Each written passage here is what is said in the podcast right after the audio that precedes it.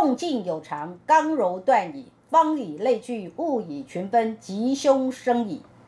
易经六十四卦呢，因为每一个卦就是六个爻，所以六十四乘以六就是三百八十四个爻。这三百八十四个爻的组合呢，乍看之下叫做眼花缭乱。然而实际上，如果透过六十四卦逐卦的学习、亲近、认知、理解、参透，你就会知道，哎呀，它其实是有规律的。它就是经由特定的卦象所呈现的易经的道理，这里面道理很深，这里面呢有相当多的意义所呈现出来的趣味性，这里面呢有它的意义，有它的价值观所体现出来的好或坏，福或凶，人们喜欢把福称作吉，把祸当作凶，都要了解。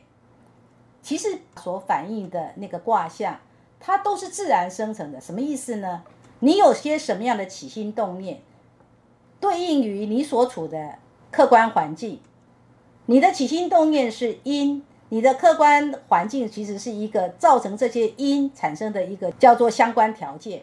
这些因跟这些相关条件就会自然形成一个结果，所以叫做自然生成。再来第二个观念，在天成象，在地成形，变化现。你们可以念现哦，展现的现，在古代啊。见面的见跟表现的现这个字呢，可以是用一个字来呈现的。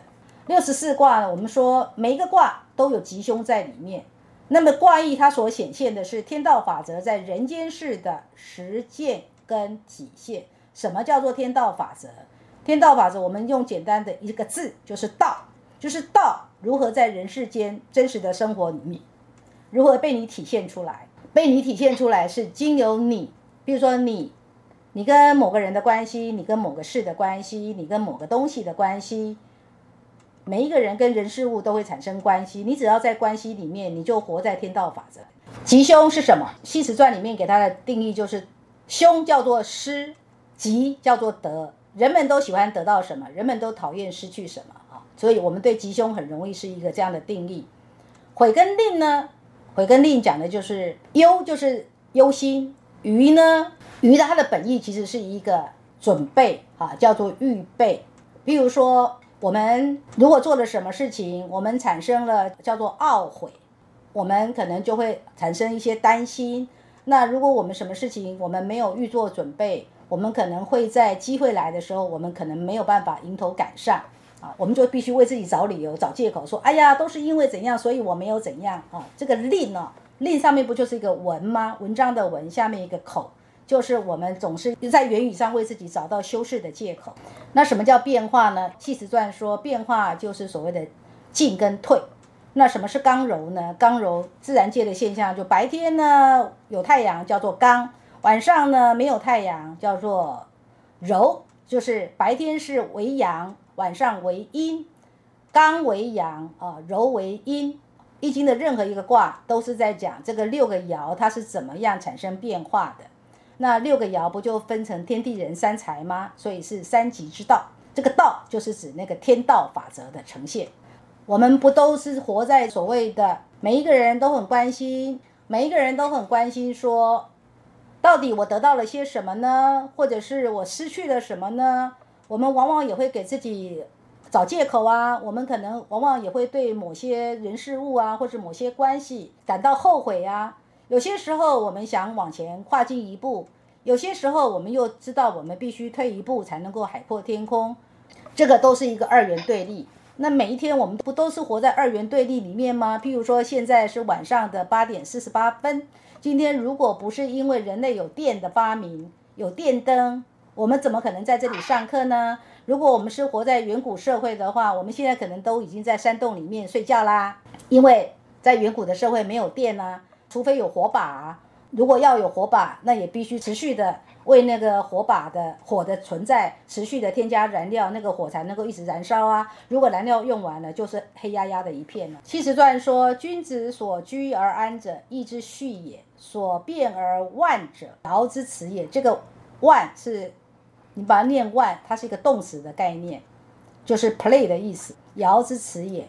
君子居则观其象。而玩其辞，动则观其变，而万其瞻，是以自天佑之，吉无不利。易经》的系辞传，坦白说有它的难度。《易经》的系辞传，我会建议你们是这样：当你六十四卦每一个卦，你对它都有一个初步的了解之后，你再去读系辞传，你会比较能够懂得系辞传整个在告诉你说，《易经》这部经典它有些什么样的奥妙，它有些什么样的意义，它有些什么样的价值，然后系辞传是从不同不同的角度呢。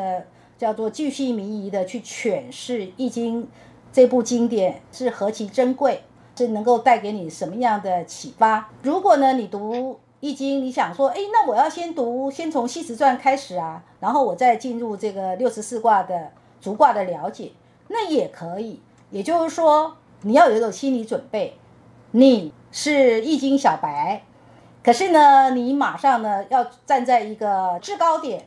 然后来看《易经》这部经到底是什么东西，什么东东，什么价值？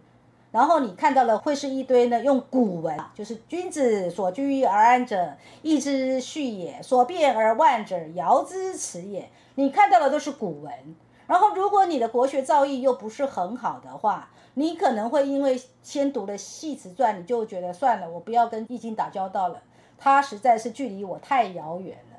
然后即便你买了很好的。白话文就是把它把它翻译成为白话文，你觉得白话文每一个字你都看得懂啊？可是你读完了那个作者的白话文的翻译之后，你还是不了解《易经》这一本经到底在讲什么啊？那我会跟你说，你也不要挫折，因为《易经》这部经比较好的理解顺序，其实我个人的经验哈，我个人的经验是六十四卦有了初步的认识之后，再回过头来看《系辞传》，才会真正的欣赏到。